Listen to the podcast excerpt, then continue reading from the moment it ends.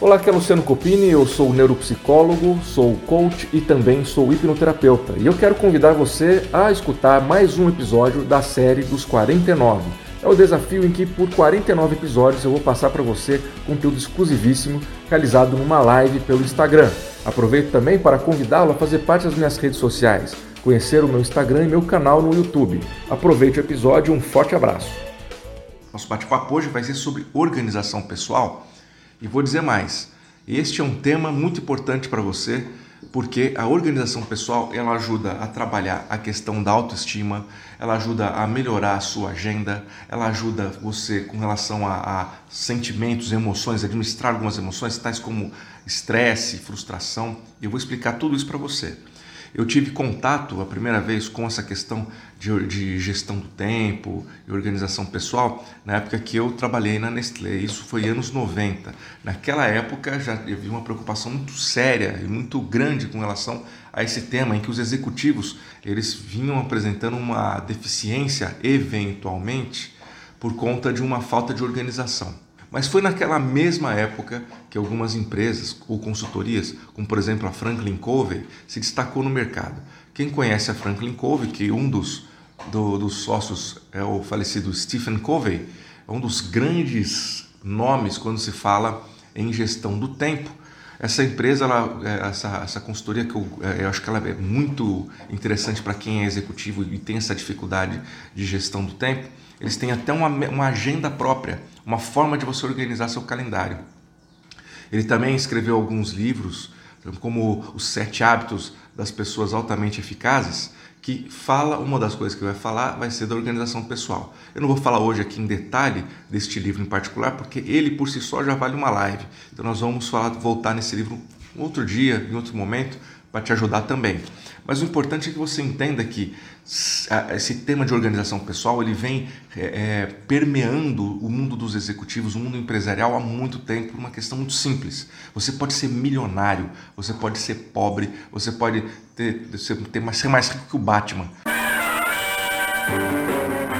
Você não consegue comprar tempo. E se você for pobre, você tem o mesmo tempo que todo mundo. Você pode usar esse tempo a seu favor ou não. Mas o fato é que quem sabe usar melhor o tempo é mais bem sucedido e consegue uma série de outras coisas. Olha só, era, se eu não me engano, em 1995, quando eu fiz um curso, participei de um curso de gestão do tempo. E aí tinha uma empresa, um, um grupo de, de, acho que eram psicólogos na época, que faziam esse treinamento com os nossos executivos lá. E uma das coisas que eles estavam pregando era essa questão da gestão do tempo, com várias ferramentas tal. Um desses instrutores chamava Mário, não lembro sobre o nome dele agora, essa história é, faz muito tempo atrás. Mas o Mário, ele era um cara que é, já tinha sido um executivo, trabalhou em multinacional, e aí ele veio compartilhar a experiência dele com a gente. Bom, Durante o treinamento surgiram uma série de técnicas e etc. sobre como podemos fazer para se é, organizar de uma forma melhor e ele veio com a ideia de fazer uma reunião consigo mesmo. Ele disse que nos tempos dele de executivo, ele fazia toda, toda semana, ele separava uma hora na semana, que normalmente era na segunda-feira, no, no, começo do, do, do dia, vamos dizer, entre 8 e 9 horas, certo? Depende de hora que começa o dia. Tem gente que o dia começa às 10 horas da manhã, tem gente, como no meu caso, que começa às 4 e meia da manhã. O cara pegava e, nas primeiras horas, ele fazia reunião consigo mesmo.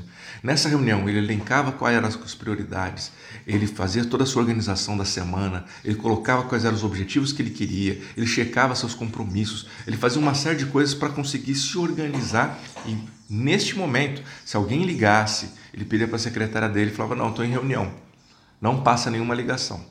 Aí ela falou assim: Mas reunião com quem? Ele falou: Reunião comigo mesmo. Você imagina? Pode parecer uma coisa de alguém que tem dupla personalidade, mas não é. De verdade, é uma coisa, é uma, é uma forma de você conseguir ter um tempo para se organizar.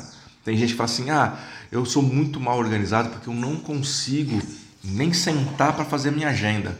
Tá aí uma boa dica de como que você faz para a partir de agora se organizar fazer uma reunião com você mesmo. A primeira coisa é fazer uma lista de tudo aquilo que está te atrapalhando. Quando você faz essa lista, você tem condições de analisar quais são os fatores que você pode retirar, quais são os fatores que você pode eliminar da sua agenda. Então você tem condições Neste caso, de ganhar mais tempo, porque você acaba eliminando aquelas coisas que são que estão te atrapalhando ou eventualmente são obstáculos, ainda que momentâneos, para os teus objetivos. Segunda dica muito importante: ter uma agenda ou um calendário, se programar. Se você for uma pessoa organizada mesmo, se você tem um compromisso na terça-feira, você tem que ter na sua agenda também o tempo de preparação para aquele compromisso. Vamos supor que seja na segunda-feira. Separar o tempo para se preparar para os compromissos e colocar tudo na sua agenda. E aí, além da agenda, vem a terceira dica: prioridades. O que, que são as suas prioridades? Elencar o que realmente é importante.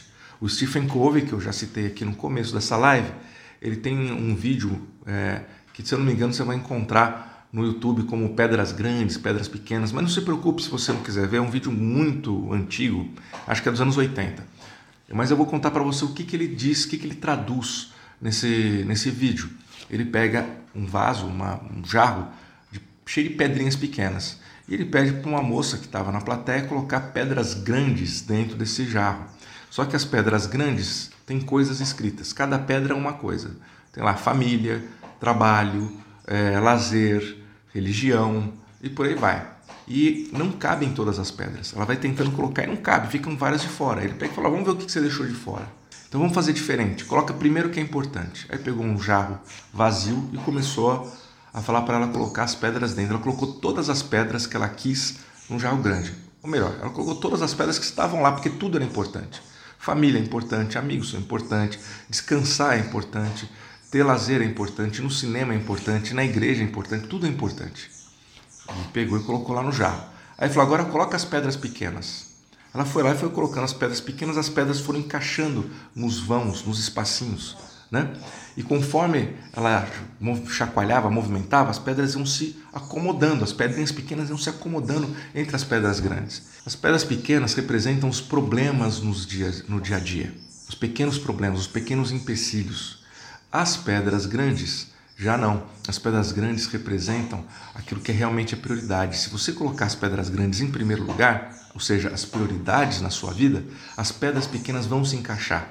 A sua prioridade é resolver os seus problemas, ganhar dinheiro, estar tá com a sua família. Eventualmente seu carro vai quebrar, eventualmente você vai ter que ir na farmácia, eventualmente, sei lá, problemas vão acontecer. Você vai ter que contratar alguém para resolver um problema de encanamento na sua casa, seu celular vai quebrar, alguma coisa vai acontecer. Isso são as pedras pequenas. Se você ter sempre as prioridades em primeiro lugar, você vai ter condições de sempre estar se organizando. Ter um ambiente organizado ajuda muito, você ganha tempo, você acha as coisas com mais facilidade, você passa uma impressão de ser uma pessoa é, mais inteligente, mais bem-sucedida, mais organizada. E tem mais um detalhe: vamos supor que você tem um assistente, você precisar que essa pessoa ache alguma coisa na sua mesa, ela vai achar rapidamente para você.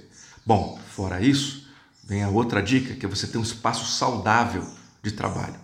Que, que significa ter um espaço saudável? Além de ser é, organizado, está sempre limpo, higienizado, é, se você tiver condições de ter um ambiente de trabalho climatizado.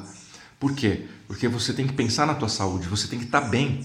E se você tem um ambiente que é estressante, um ambiente que, que te tira concentração, um ambiente que é cheio de ruído, cheio de, de informação, você não consegue se concentrar.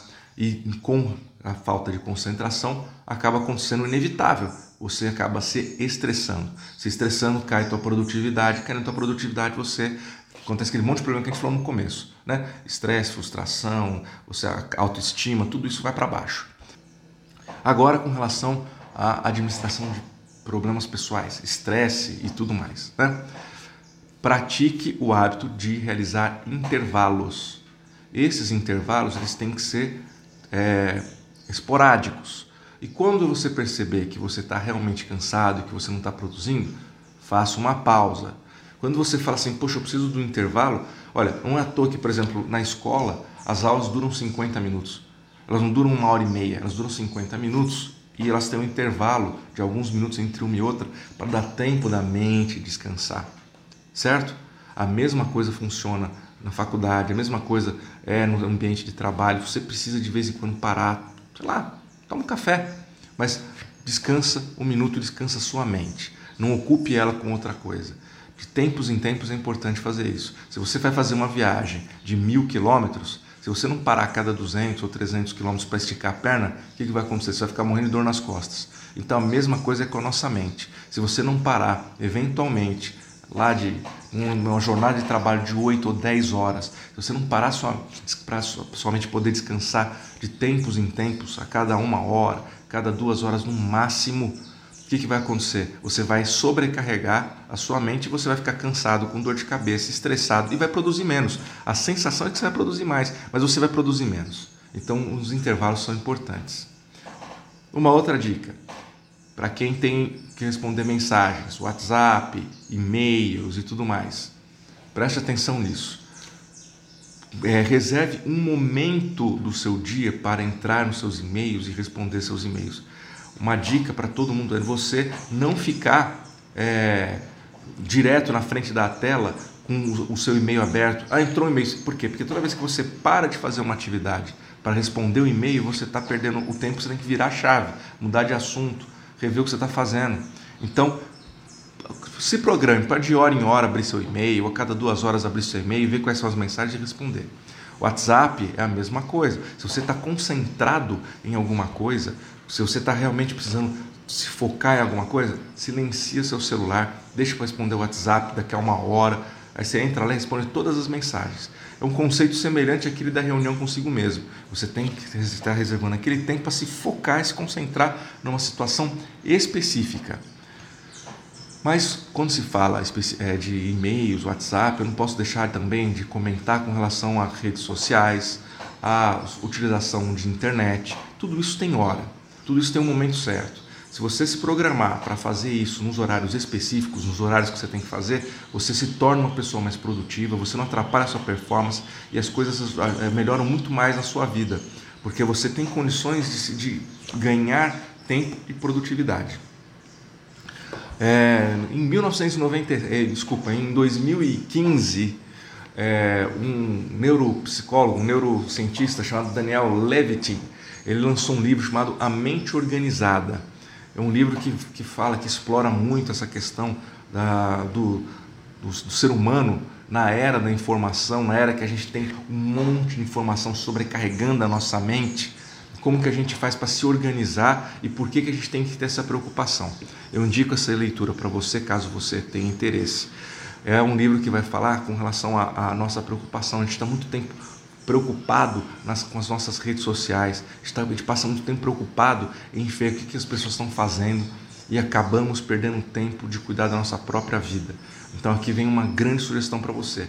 Foque no que é prioritário, foque no que realmente é teu objetivo. Se você tem um sonho, é possível que você realize ele. Se você tem realmente um desejo de alguma grande conquista, é totalmente possível que essa conquista chegue até você, desde que você consiga seguir alguns pontos, alguns planejamentos. Então, do ponto de vista de mindset, tenha sempre um mindset de aproveitar o tempo máximo possível. Para encerrar, vou dar algumas dicas de como que você faz para poupar tempo em algumas situações é, cotidianas, como por exemplo reunião.